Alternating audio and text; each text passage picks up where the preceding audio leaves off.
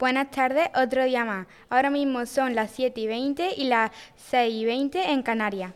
Ayer, día 11 de mayo de 2022, la ayuda de los 20 céntimos del litro de combustible del Gobierno obliga a muchas gasolineras a cerrar, debido a que el Gobierno tardaba demasiado en darle esos 20 céntimos a las máquinas de gasolina.